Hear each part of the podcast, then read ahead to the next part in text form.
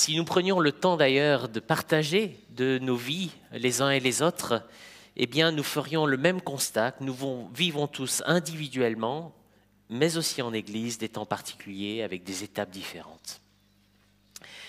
Certaines situations, euh, il faut le reconnaître, sont parfois moins faciles à vivre ou à traverser, et il est parfois même difficile de bien savoir à quoi ça nous amène ou ce qu'il en ressortira de bon et de bien. Mais très honnêtement, si on prend le temps de regarder un petit peu en arrière, eh bien, même ces moments plus ou moins faciles euh, vont nous permettre de reconnaître qu'ils nous ont souvent permis d'avancer, peut-être d'approfondir notre relation à Dieu, de mieux le connaître, de mieux nous connaître, de savoir quels sont nos besoins, lui remettre ce qui nous pesait, et surtout de mieux saisir ce qu'il est pour nous, ce qu'il attend de nous. Euh, j'ai eu à faire justement ce petit arrêt euh, sur image sur le parcours de ma vie il y a quelque temps, et j'ai été profondément encouragé en voyant comment Dieu avait été fidèle. Et il m'avait accompagné à chaque moment de mon parcours, en me préparant aussi d'une certaine façon à mes responsabilités actuelles. Oui, Dieu a réellement un projet, un projet où chacun de nous peut avoir sa place. Alors puisque nous sommes dans cette série des rêves plein la tête, le premier rêve que je formule serait que chacun puisse sonder ce qu'est sa vie et voir comment Dieu a agi pour pouvoir en tirer des encouragements et continuer d'aller de l'avant. Par étapes successives, nous sommes tous dans un processus en croissance. Pour ceux qui ont des enfants, si un de nos enfants devait rencontrer des difficultés dans ces premières années, un trouble de croissance, bien forcément, nous irions voir un médecin ou un spécialiste pour trouver des solutions à ce problème. De la même façon, en tant qu'enfants de Dieu, nous devons être vigilants pour toujours avancer, grandir et progresser. D'ailleurs, dans le Nouveau Testament, nous avons très souvent des termes qui vont dans ce sens, qui nous encouragent à avancer, à croître. Alors, je ne vais pas citer euh, trop longtemps euh, ces, termes grecs, mais vous avez deux termes qui sont associés à la vie chrétienne, oxano et pléonazo.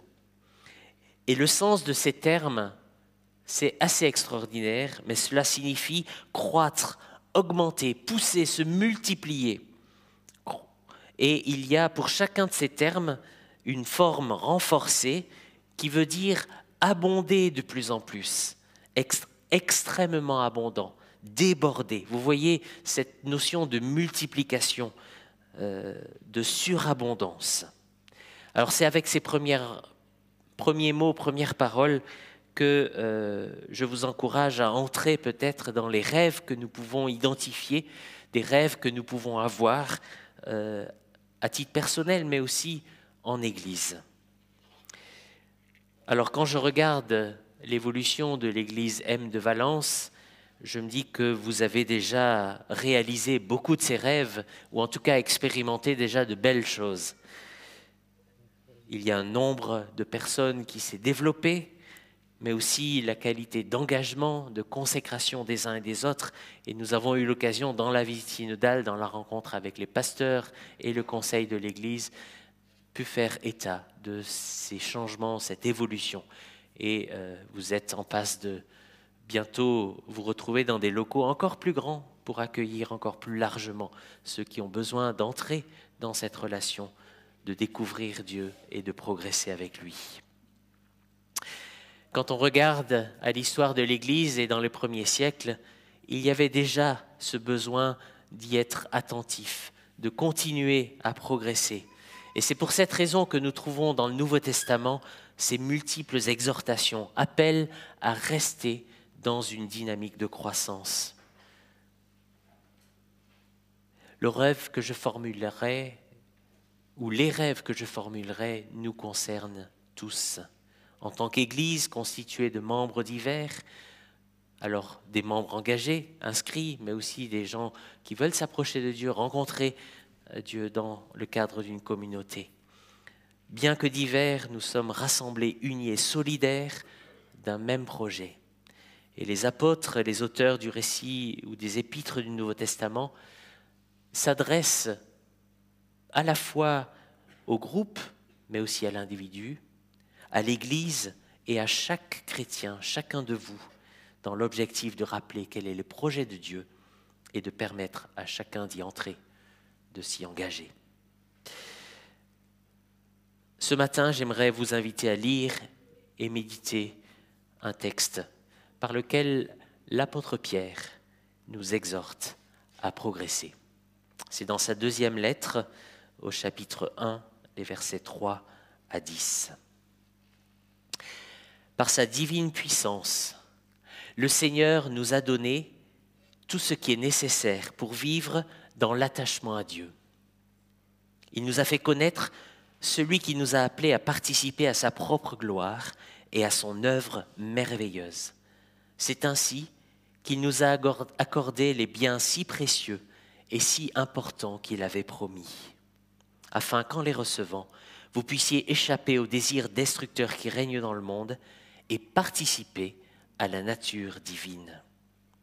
Pour cette raison même, faites tous vos efforts pour ajouter à votre foi la bonne conduite, à la bonne conduite la vraie connaissance de Dieu, à la connaissance ajouter la maîtrise de soi, à la maîtrise de soi la persévérance, et à la persévérance l'attachement à Dieu.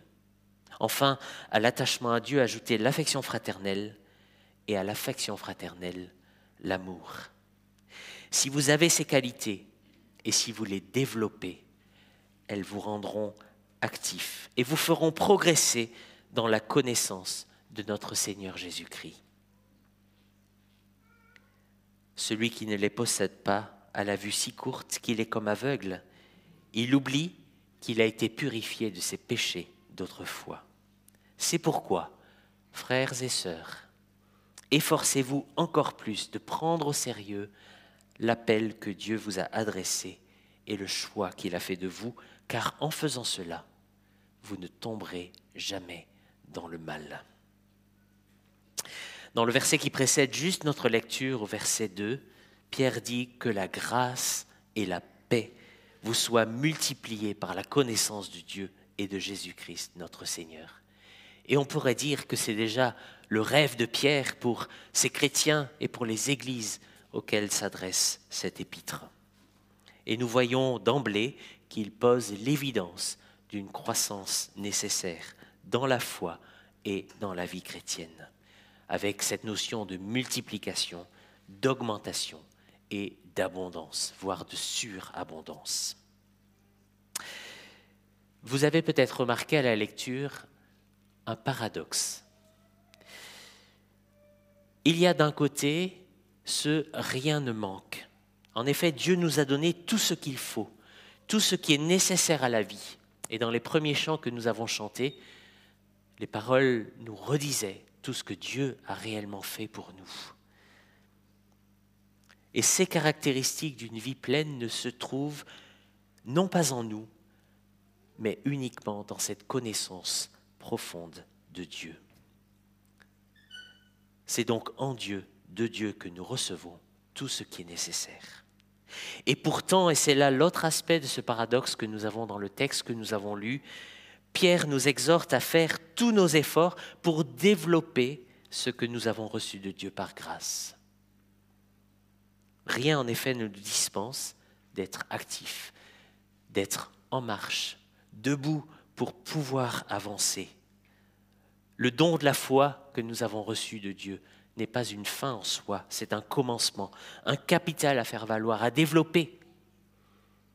Il faut se remettre à la tâche, quitte à parfois connaître des échecs, mais ce n'est jamais pour un arrêt définitif, c'est toujours pour mieux rebondir, continuer, avancer, peut-être se mettre debout et réaliser nos rêves.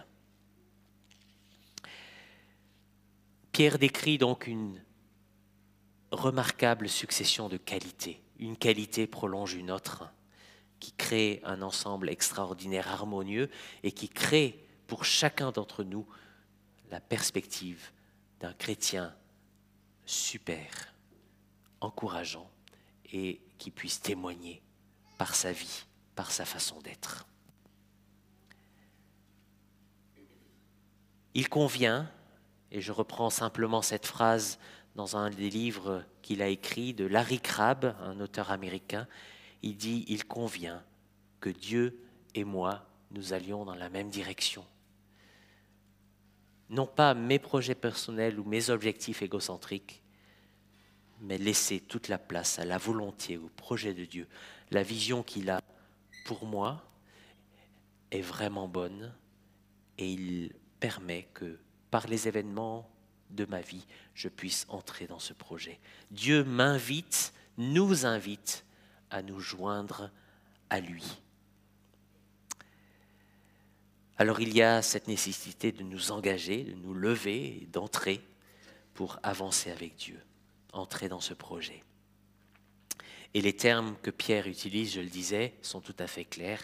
Faites tous vos efforts. Non pas pour gagner une faveur particulière ou quoi que ce soit de plus, parce que Dieu a déjà tellement fait, mais simplement pour être en cohérence avec justement l'œuvre accomplie par Dieu en notre faveur. Et ce n'est que grâce.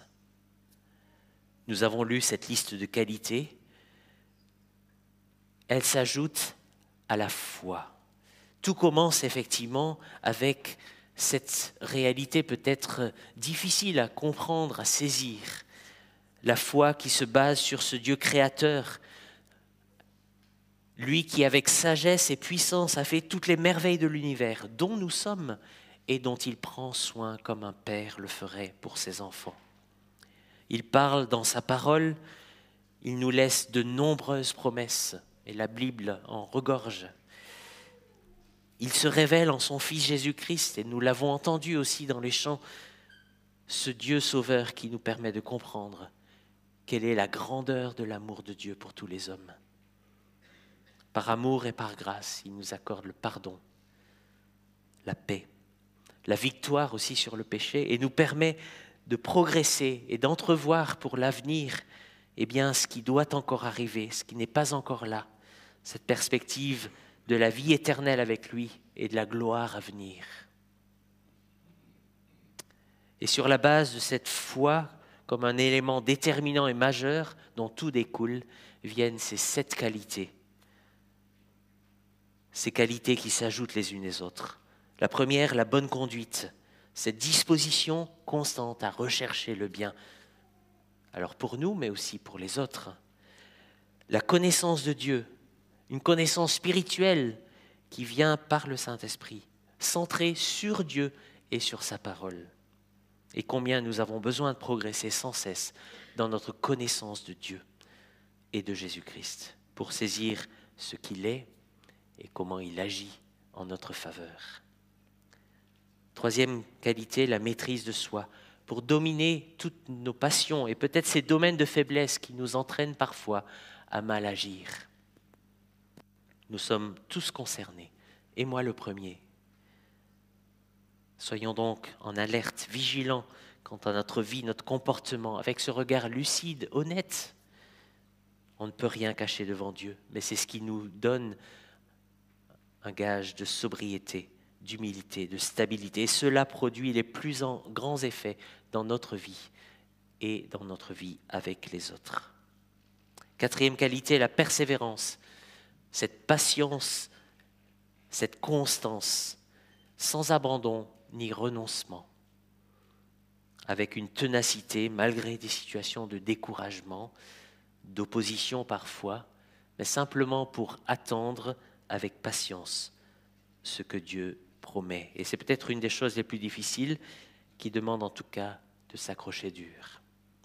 La cinquième qualité, l'attachement à Dieu, c'est-à-dire ce profond respect envers Dieu, parce que Dieu n'en a pas n'a pas envie d'une pratique religieuse vécue de façon automatique ou dépourvue de sens. Il veut un cœur engagé et un don de notre être tout entier.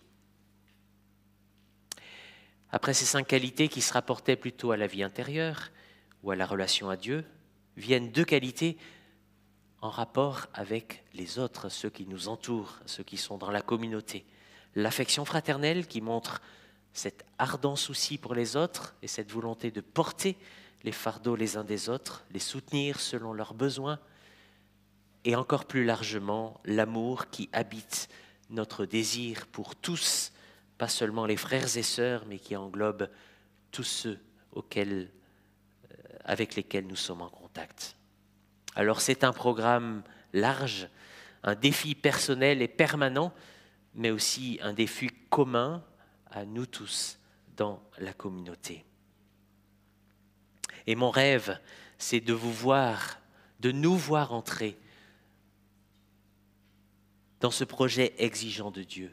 Choisir de viser l'excellence en étant encouragé à persévérer, quelles que soient les circonstances, pour grandir dans notre connaissance et notre compréhension de Dieu.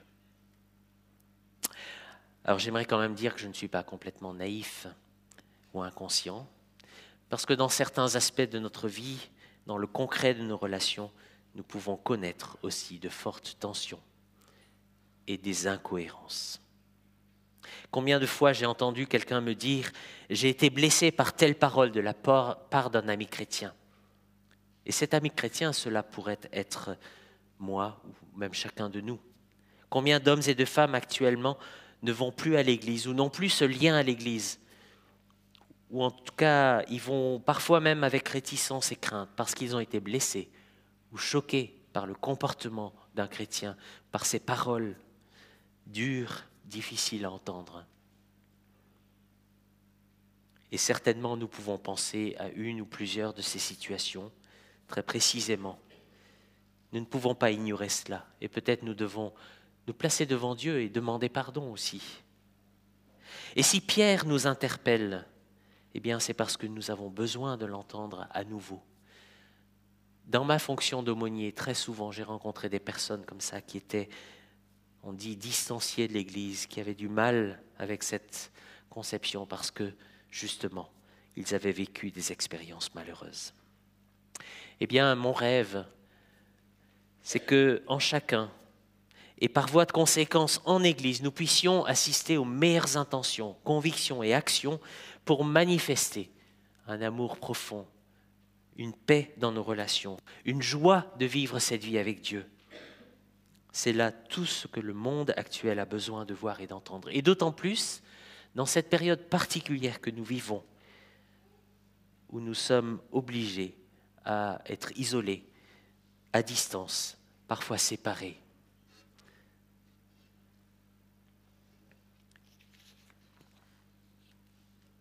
La foi, cette confiance que nous avons en Dieu et cette marche avec lui devrait déboucher sur des signes visibles, des actions concrètes qui nous unissent les uns aux autres.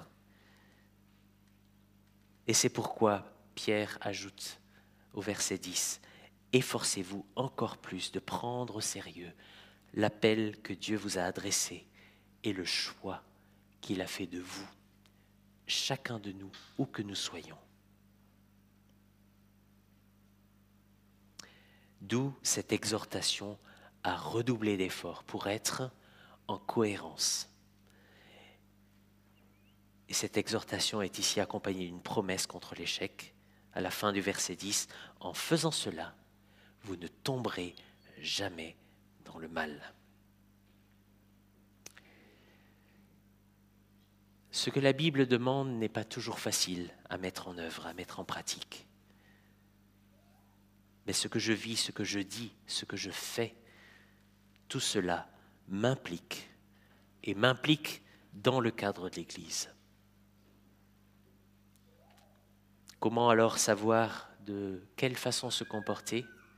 Eh bien, je redis à plusieurs reprises dans les entretiens que j'ai eus et dans mon ministère combien nous avons une personne qui est pour nous l'exemple par excellence, l'exemple parfait, celui de Jésus, qui a été présent au cœur de la vie d'hommes et de femmes de son temps, mais aussi par la suite par ses paroles qui restent toujours d'actualité, son enseignement et surtout son attention auprès de tous.